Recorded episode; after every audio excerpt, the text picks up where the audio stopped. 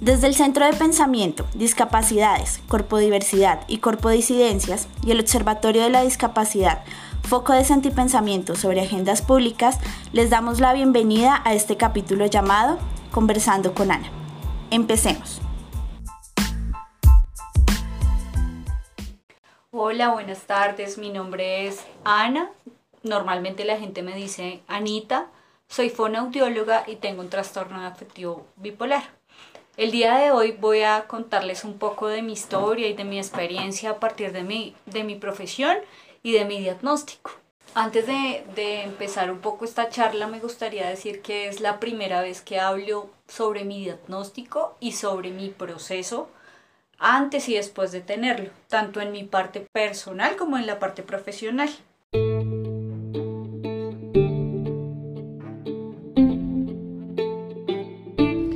Después de presentarse, la voz de Ana devela el peso de transitar por un trastorno afectivo bipolar, la experiencia de la hospitalización en unidades psiquiátricas, el contacto con profesionales de la salud y los recorridos y retos que se hacen presentes en su vida tras recibir el diagnóstico. Como pretexto en la conversa se proponen tres palabras clave, salud mental, cuidado y trabajo, con las cuales Ana comparte sus sentipensares basados en su experiencia encarnada.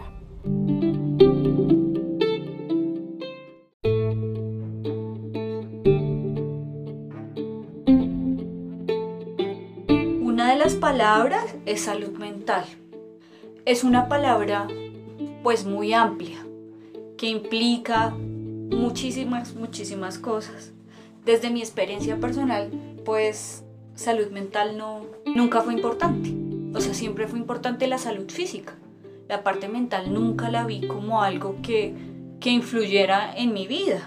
Hasta que tuve que pasar por un episodio psicótico. Y es allí donde me di cuenta que existía la salud mental, el proceso con psiquiatras, los lugares de salud mental, pues tanto en Argentina como en Colombia, pues resulta que mi primer episodio psicótico fue en Argentina. Allá la salud mental está un poco más avanzada que acá en Colombia. Hay pues la gente va usualmente al psicólogo, entonces pues fue un poco más fácil allá y llegar a Colombia fue un poco pues difícil y enfrentarme con el proceso de estar en un lugar psiquiátrico. Dentro de mi proceso de llegar a la primera vez, resulta que pues por tener un trastorno afectivo bipolar uno puede estar hospitalizado una o varias veces o nunca. Entonces yo estuve hospitalizada en, un en dos psiquiátricos acá en Bogotá. Y pues quienes me han atendido primero, pues uno siempre está en contacto con enfermeras, quienes ellas son las que básicamente eh, informan a los psiquiatras de qué es lo que está pasando con cada uno de los pacientes. Y pues los psiquiatras usualmente llegan, preguntan y pues medican. Uy, eh, digamos, no sé si alcance un podcast para contar toda mi experiencia, pero pues también otros profesionales que también se encuentran en centros psiquiátricos son, los terapeutas ocupacionales. Justamente pues han dejado como tal, en, en, el, en la psiquiátrica donde yo estuve me dejaban como tareas de, de pintar dibujitos, de corte y pegue papelitos y la imagen que tengo yo de un profesional pues de terapia ocupacional dentro de mi experiencia no ha sido buena porque pues me trataban digamos como, como un niño. Pues otra cosa también como importante dentro de la salud mental es la información que gira en torno a la salud mental. Una experiencia propia fue yo entrar al internet, entrar al internet y poner trastorno afectivo bipolar qué es. Entonces salían cosas como que, ay, cada vez que me van a hospitalizar, eh, yo me pongo de tal y tal manera. O ver, por ejemplo, estadísticas de gente que tiene trastorno afectivo bipolar que se suicida. Hay mucha gente que se suicida con trastorno afectivo bipolar. Cuando yo ingresé al internet y vi eso, para mí fue traumático porque yo nunca pensé en suicidarme. Pero entonces me surgió la pregunta, bueno, y entonces si tengo trastorno afectivo bipolar, ¿me van a dar ganas de suicidarme? Entonces, si uno no, no está como orientado, pues van a pasar muchas cosas en cuanto a, hablar de salud mental y, y el internet. Y mi familia, por ejemplo, la información que le daban a mi familia. O sea, Nadie de mi familia sabía que era un, tener un trastorno afectivo bipolar o que estar en un psiquiátrico o ellos hacían lo que los psiquiatras decían que hicieran.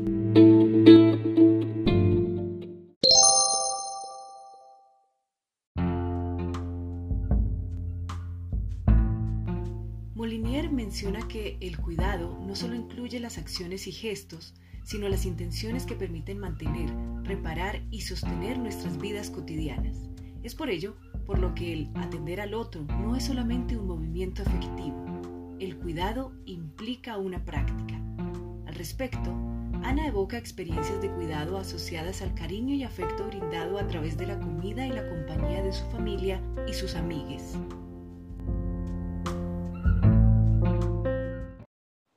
Ana, y hablando del tema de cuidado, ¿cuál ha sido tu experiencia? Esa palabra, ¿a qué te lleva o a dónde te trae? Cuidado es una palabra, bueno, por ejemplo, hablando de salud mental, es una palabra que no me gusta. Pero si me pones la palabra cuidado, es evocar algo lindo, algo bonito y ser cuidadora. Cuando cuando tuve mi, primera hospitalización fue en un psiquiátrico donde podía recibir cualquier tipo de visita, primos, tíos, amigos, entonces estuve como muy rodeada. En otro psiquiátrico solo podía entrar el grupo familiar directo, es decir, la mamá, el papá, los hermanos. Entonces ahí es un poco más, más difícil, digamos. El, el cuidado me evoca por ejemplo, a la comida rica. Cuando la primera vez que yo salí del, psiquiátrico, llegué a mi casa, mi mamá es una mujer que nunca me va a decir a mí te amo, pero me hace una comida deliciosa y me recibe con ese amor. Otra, ah, digamos, persona muy importante es mi papá. Y por ejemplo, en el, en el psiquiátrico donde solo podía entrar la familia, mi papá llegaba todos los días a visitar. ¿Eso qué le implicaba a él? Partir su horario laboral, ir hasta muy lejos, visitarme y volver y volver a la casa. Entonces, digamos, la palabra cuidado me hace sentir bien de saber que yo tengo un grupo familiar como lo es mi papá y mi mamá, que me han apoyado y siempre van a estar conmigo. Y también algo que yo lo llamo el grupo de apoyo. El grupo de apoyo han sido como mis amigos, eh, tanto digamos mis amigos de la infancia, del colegio, que han estado ahí conmigo. No, con, no como pobrecita, ay, no, sino como una amiga. Nunca, nunca he sentido discriminación por parte de mis amigos. Pues también tengo, hay que tener en cuenta que yo me he desenvolvido con personas eh, que han trabajado con personas con discapacidad. Yo también trabajado con personas con discapacidad, entonces para mí, digamos, es algo normal estar con una persona sorda, una persona ciega, una persona silla de ruedas, a no me genera nada de lástima ni nada. Y supongo yo que eso pasa conmigo, porque nunca sentí que me trataran pues como diferente. Bueno, en la parte de mi papá y mi mamá sí me trataron diferente, me, me cuidaban, venga que no salga tan tarde o no se vaya a ir a tomar con sus amigos, o ese tipo de cosas. Ellos pues ellos me vieron a mí en una crisis terrible que de verdad yo parecía una niña chiquita que no, que no razonaba o que no se podía valer por sí misma a pasar otra vez como a la reincorporación de llegar a la casa, que al comienzo, después de la primera eh, hospitalización, pues mi mamá que tome la comida, que mire los medicamentos, mi mamá me cuidaba el sueño, eso es algo que de verdad eh, yo lo admiro de ella, es decir, ella se acostaba conmigo en la cama y supongo que pasaba sus noches mirando si yo estaba durmiendo. O sea, y muchas otras noches yo he tenido como más o menos entre dos a tres hospitalizaciones. Y en, y en las mismas noches en las que yo no podía dormir, porque pues básicamente uno de los síntomas que más dicen los psiquiatras es que las personas con trastorno bipolar cuando empiezan una crisis empiezan a dejar de dormir y el hecho de yo no poder dormir y levantarme y sentarme en la sala, decir estoy desesperada porque no puedo dormir y mi mamá igual, o sea, así como yo pasé muchas noches sin dormir, ella igual las pasó conmigo, porque a mi papá y a mi mamá les tocó lucharla conmigo. Ya fue otra, otra historia cuando un primo mío lo hospitalizaron en urgencias por algo de salud mental y él no tenía ni papá ni mamá. Entonces yo sí tuve que decir, bueno, pues yo hoy lo acompaño, pues porque él no tenía nadie más que lo acompañara y para mí era un terrible, o sea, yo decía, uy, yo me voy a tener que enfrentar con eso. Y pues ya fue de alguna manera un poco fácil porque él a mí me visitó cuando yo estaba en el psiquiátrico, ahora pues yo lo tenía que acompañar a él. Y me tocaba decirle, mire, tómese los medicamentos, porque usted sabe que si no se toma los medicamentos, los psiquiatras no lo dejan salir. Porque eso pasaba a mí. Cuando yo recién me hospitalizaron, yo no me tomaba los medicamentos. Pues los botaba o algo así.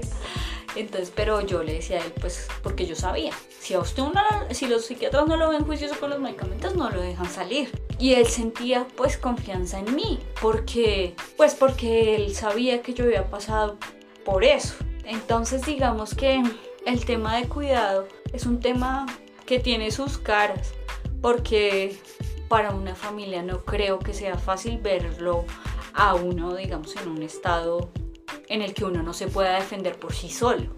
Después de que yo obviamente he sido pues una profesional que trabajo, que he viajado, que he vivido en otro país. Entonces es un, es un tema difícil y yo creo que es uno de los huecos que hay en, en torno al trabajo con personas, eh, digamos, con una discapacidad mental, porque no se trabaja con la familia, o sea, en pocos lugares le hacen, sientan a la familia a hablarle o asesorarles. O sea, solo trabajan directamente con la persona que tiene el diagnóstico. Para ella era más, no sé, fácil hospitalizarme que ya tenerme en la casa. O sea, ella sentía ya paz, descansaba y decía, ay, por fin se fue para allá. Pero pues yo la entiendo, o sea, no es fácil estar con una persona con un, con un diagnóstico como el mío y menos en, en, unos episodios psicóticos en los que uno a veces entra, que a la final yo no sé en qué momento uno entra ni en qué momento uno sale. Es algo que es como una bola de nieve que eso se va agrandando y en algún momento llega uno y dice, no, ya es hora del psiquiátrico, me voy y voy a estar como un poquito mejor, los dejo descansar a ustedes y, y después nos vemos. Más o menos es como el, bueno, el tiempo fuera.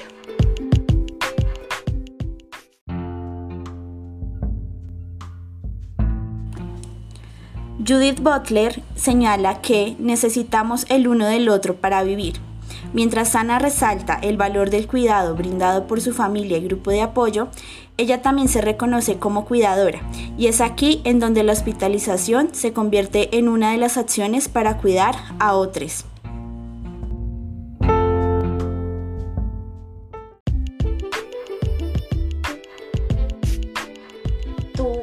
El psiquiátrico puede ser un, espacio, además de cuidado para ti, un espacio de cuidado y de descanso de, de tus cuidadores primarios que serían tus padres?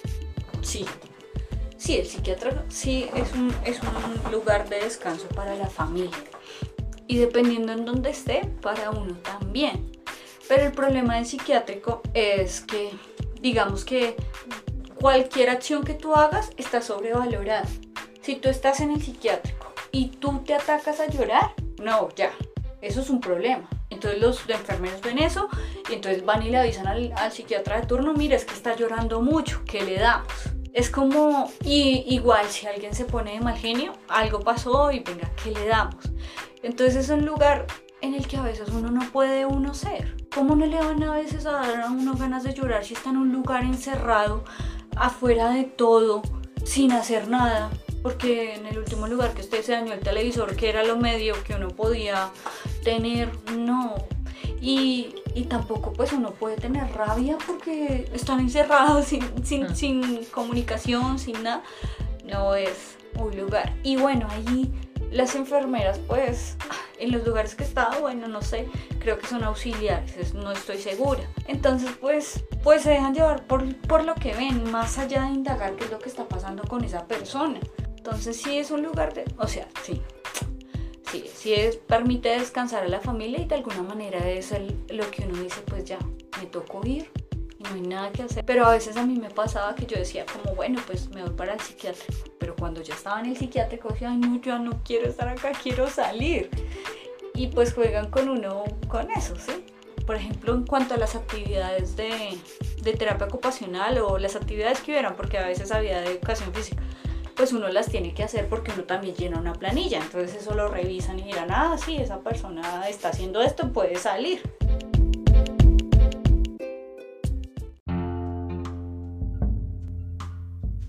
Todo esto refleja que la atención de salud mental puede olvidar que las personas tienen emociones. Paradójicamente, si se presentan alteraciones en estas, se determinaría un diagnóstico y que un proceso de hospitalización genera ansiedad, angustia, tristeza, pero su mera expresión o verbalización desencadena más estigma y discriminación.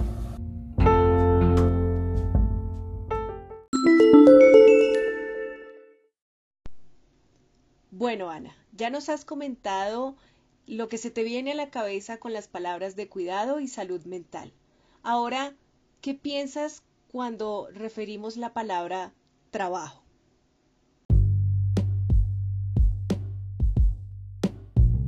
Pues para mí la palabra trabajo, bueno, también es una palabra muy grande, pero pues yo creo que la palabra trabajo para mí tiene un antes y un después. Porque un antes era, pues, bueno, como les comenté, yo soy fonoaudióloga de la universidad. Para mí, pues, trabajo implicaba que yo iba a estudiar mi carrera y luego de terminar mi carrera, pues, iba a empezar a, a ejercer eso que yo había aprendido. Eso para mí, pues, era el trabajo. Y el trabajo se convirtió también parte de mi desarrollo personal. Yo tengo una hermana sorda. Y a raíz de eso yo creo que me volví fonoaudióloga y siempre he estado como trabajando por el bienestar de las personas con discapacidad, específicamente en los niños con discapacidad en la parte escolar, como asesora pedagógica.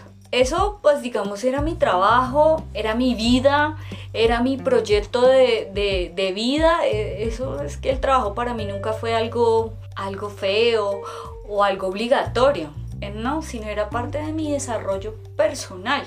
Eh, luego, después de tener pues un diagnóstico como el trastorno afectivo bipolar, lo estoy diciendo mucho porque no me cuesta decirlo, ¿no? Y después de estar hospitalizada y mil cosas, el trabajo pues para mí se convirtió en algo terrible, en algo pues, pues difícil, porque ya no era yo la que ayudaba a personas con discapacidad, ahora yo era una persona con discapacidad mental. La cosa era mm, totalmente diferente.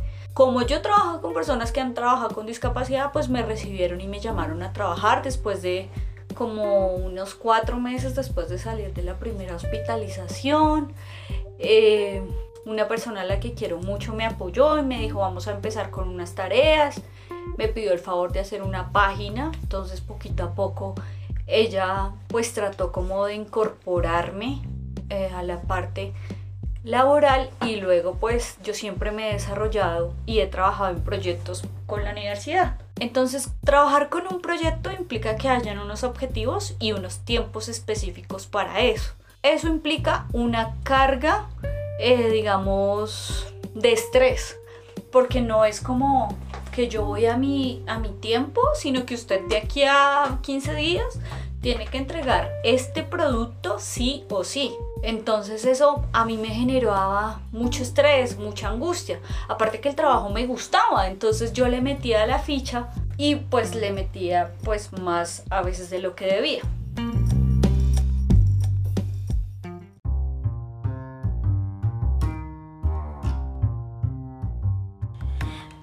Ana se ha desempeñado en proyectos, diseñando páginas web y realizando asesorías en instituciones educativas distritales para procesos de inclusión.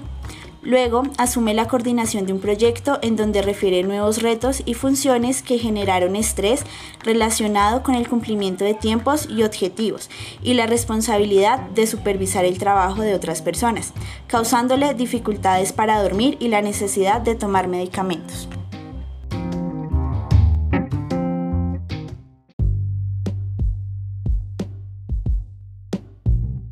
Cuando uno tiene cargo a cargo gente, pues es diferente porque las personas no trabajan a la par de uno.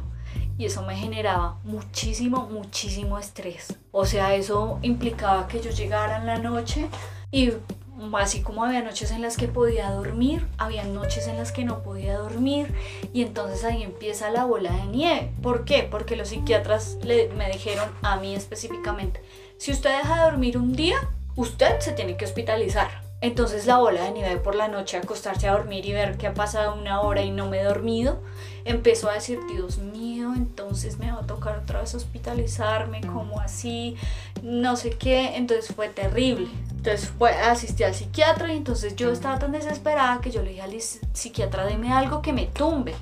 Entonces el psiquiatra me dio unas pastillas. La verdad no recuerdo el nombre porque he tomado muchos nombres de pastillas diferentes. Y entonces me dio las pastillas y claro, sí dormía. Pero no es dormir como uno que se acuesta y descansa, sino es como acostarse y abrir los ojos y volver. Y esas pastillas me como que me generaban mucha, no sé, me privaban como mucho, es decir, yo llegaba a pasar un semáforo y estaba como retraída, o sea, mis reacciones eran más lentas, entonces eso me generó. Con ese trabajo lo culminé, ese trabajo culminó un 31 de diciembre, lo culminé, lo logré, pero fue muy sufrido, o sea, yo pues digamos era coordinadora y, y me, y esto es, yo tenía mucho miedo de que todas las cosas salieran. Además que lo suelo ser perfeccionista, entonces eso me juega ahí la mala porque quiero que todo esté bien y que todo, todo el mundo rinda lo que yo rinde, pues eh, las cosas no son así. Y en ese momento el trabajo se me convirtió en trabajo.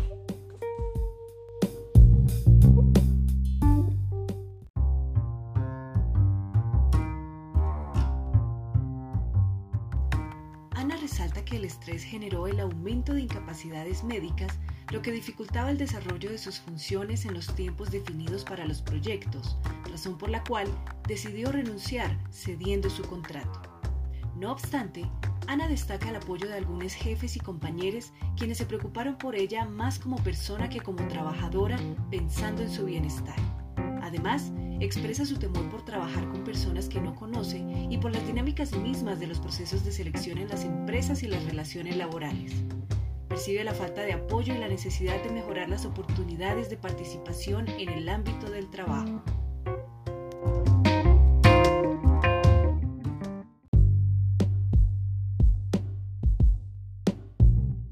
Yo no me he presentado a una entrevista laboral de personas que no me conozcan. Porque, digamos, hay huecos en mi hoja de vida, que han sido como los huecos de las hospitalizaciones más el tiempo de recuperación.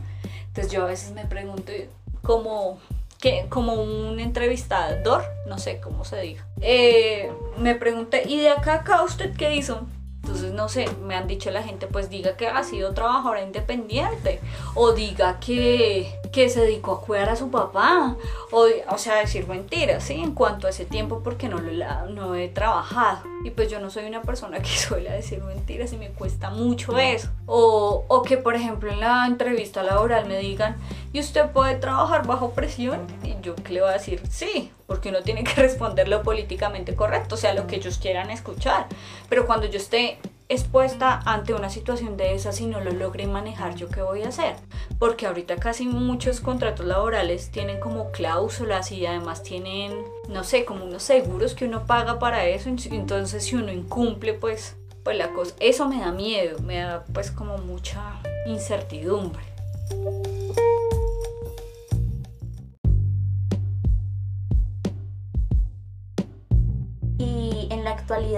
Eh, has pensado enfrentarte a ese reto? Eh, ¿Cómo consideras que está tu parte productiva, laboral? ¿Te incomoda? ¿Te estresa? ¿No quieres enfrentarla? ¿La dejamos en, en el baúl de los recuerdos? Me incomoda, estresa, me angustia. Sí, porque actualmente pues no estoy laborando, me da miedo porque cada vez que he entrado a trabajar he estado expuesta y otra vez me enfermo. Es, es un poco complicada, pero de, del otro lado también digo, sí, debo incorporarme, o sea, pues es importante para mí. También he estado, digamos, yo amo ser fonoaudióloga y amo toda la parte en la que yo he trabajado. Y mucha gente me dice, pues haga otra cosa, pues póngase a vender cosas. Y yo digo, pero ¿qué otra cosa? o sea, llega un punto en que uno dice, es que yo no sé hacer más. O sea, yo no sé vender. O sea, yo, yo hasta yo he pensado como, bueno, pues me pongo a vender maquillaje. Pero digo, no, yo no me sé maquillar, no, por ese lado no es. Y así, entonces sí, sí debe, de pronto en, en, mi vida sí, sí ha faltado como un jaloncito o algo así que uno diga, pues no sé, alguien que pueda recibirme y trabajar teniendo en cuenta pues esos ajustes razonables que necesito yo para poder trabajar. porque mala trabajadora no me considero, pero sí tengo mucho miedo al enfrentarme con, con otras personas. ¿Cuáles son esos ajustes razonables de los que hablas, Anita? ¿A qué te refieres?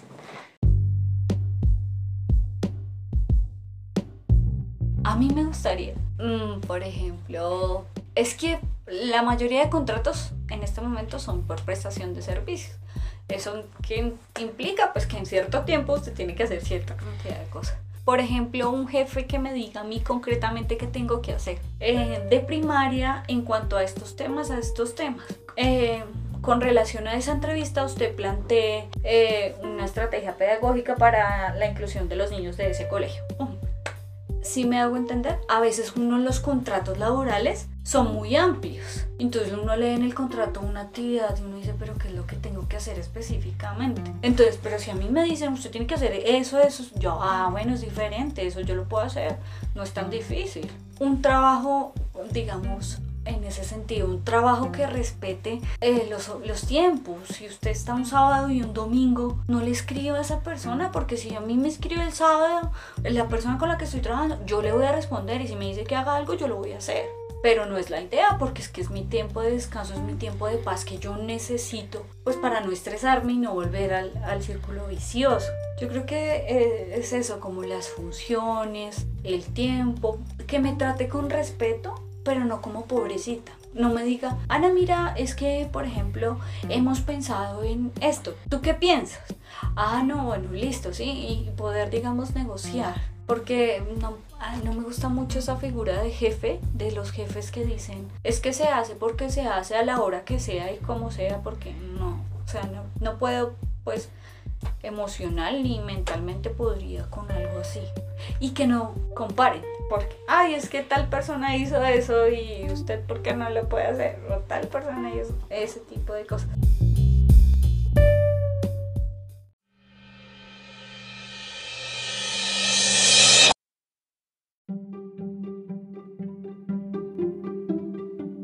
Con base en sus experiencias, Ana tiene algo por decirles a los profesionales que están involucrados en procesos de atención en salud mental.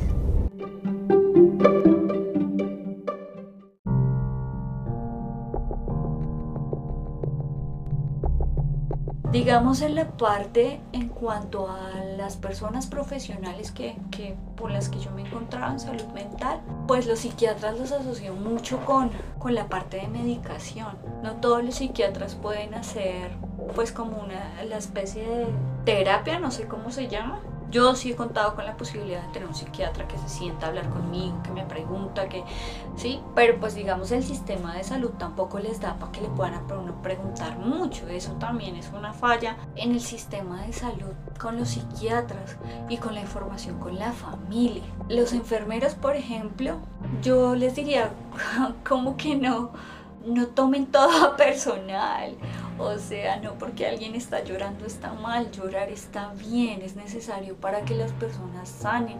De pronto que si está de mal genio, pues sus razones tendrá. Digamos, es como ver el trasfondo de esa persona. En cuanto a, digamos, terapeutas ocupacionales, yo diría como que yo creo que es difícil trabajar, o sea, pensarse una actividad para gente tan diferente. Pero digamos, si un día yo puedo hacer una encuesta, un papelito a cada persona, por ejemplo, hay en un psiquiatra 20 personas, entonces yo hago una encuesta y digo, ¿qué hace cada persona? Ah, no, uno es constructor, ah, no, el otro es no sé qué, ah, entonces yo puedo organizar, por ejemplo, equipitos de trabajo.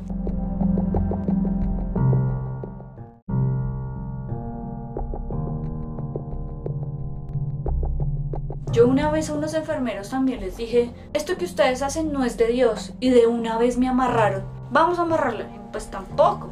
Yo creo que los enfermeros son los directamente involucrados siempre con las personas, son los que los ven todo el tiempo.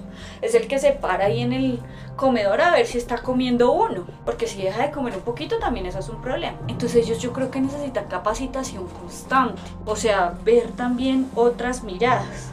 A las familias las familias es algo súper importante en cuanto a las personas con alguna discapacidad mental. Yo he tenido la fortuna de tener una familia muy linda y estar con papá y mamá y hermanos juntos.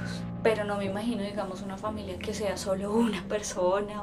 Ellos también deberían tener algún tipo de capacitación porque el amor es importante, pero el amor sin conocimiento a veces lastima. A veces sí de pronto ya los papás se vuelven muy sobreprotectores, pues es como pilas no se vaya a tomar, pilas no vaya a hacer esto, pero no lo hacen de malo, yo los entiendo. O sea, yo digo, bueno, está bien, pero el amor sí necesita como capacitación también. Yo he contado con la fortuna de tener muy buenos amigos que me han apoyado, han estado conmigo, me han guiado, pero digamos, no es algo difícil. Yo pensaba, por ejemplo, que, que ellos me veían y me trataban de manera diferente y no. Pues soy Ana. Y ya, eso como que, como que no iba a cambiar.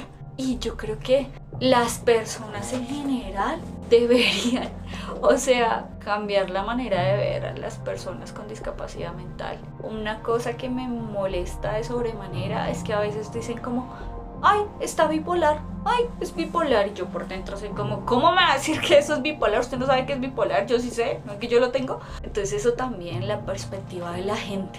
Por ejemplo, uno ve en la televisión y en la televisión casi no se ven casos sobre salud mental. Los que he visto a veces son como complicaditas la cosa y, y pues no me gusta.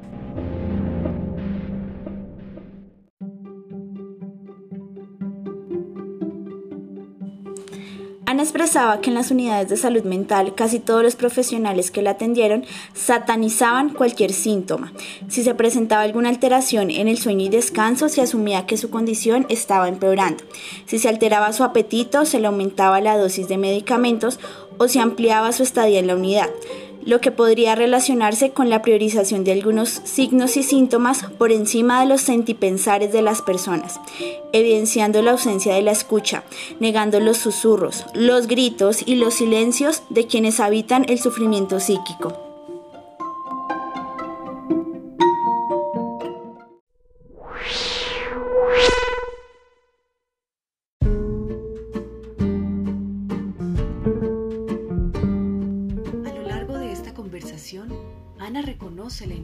De poder contar sus experiencias y ser escuchada.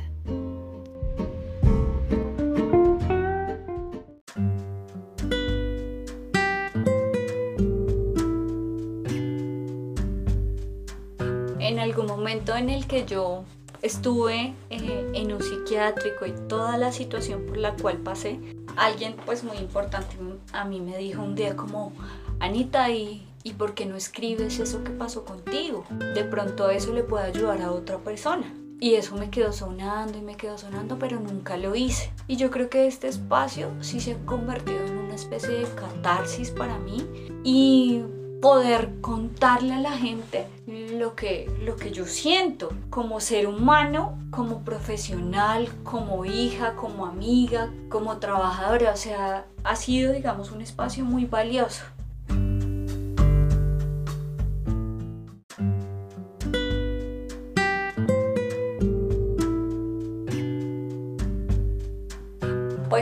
Finalmente yo creo que este espacio se convierte en una puerta, una ventana, un lugar, un momento, no sé, para decirle a las personas que yo creo que trabajar con personas con discapacidad mental es importante, o sea, merecemos estar, digamos, trabajando, socializando, siendo partícipes de la sociedad en cuanto, digamos, a la construcción de políticas públicas a nivel laboral, a nivel de salud.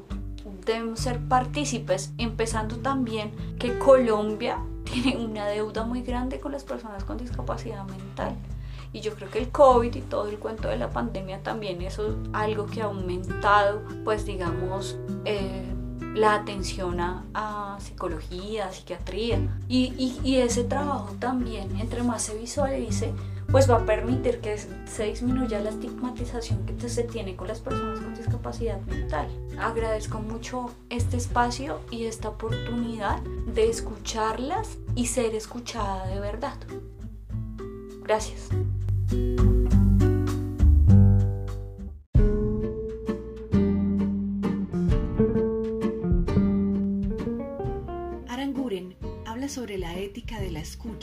La cual permite entrever que las narraciones del otro, con sus silencios, sus huecos y sus vacíos, irrumpen también en la conciencia ética de quien los escucha.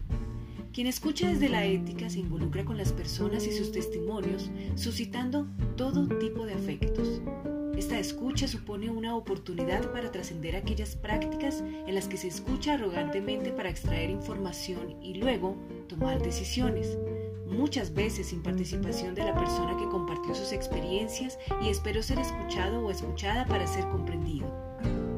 Ana suscita la reflexión y nos invita a estar más atentos y atentas a esos otros, a sus voces, sentipensares, presencias y existencias partiendo de una ética de la escucha.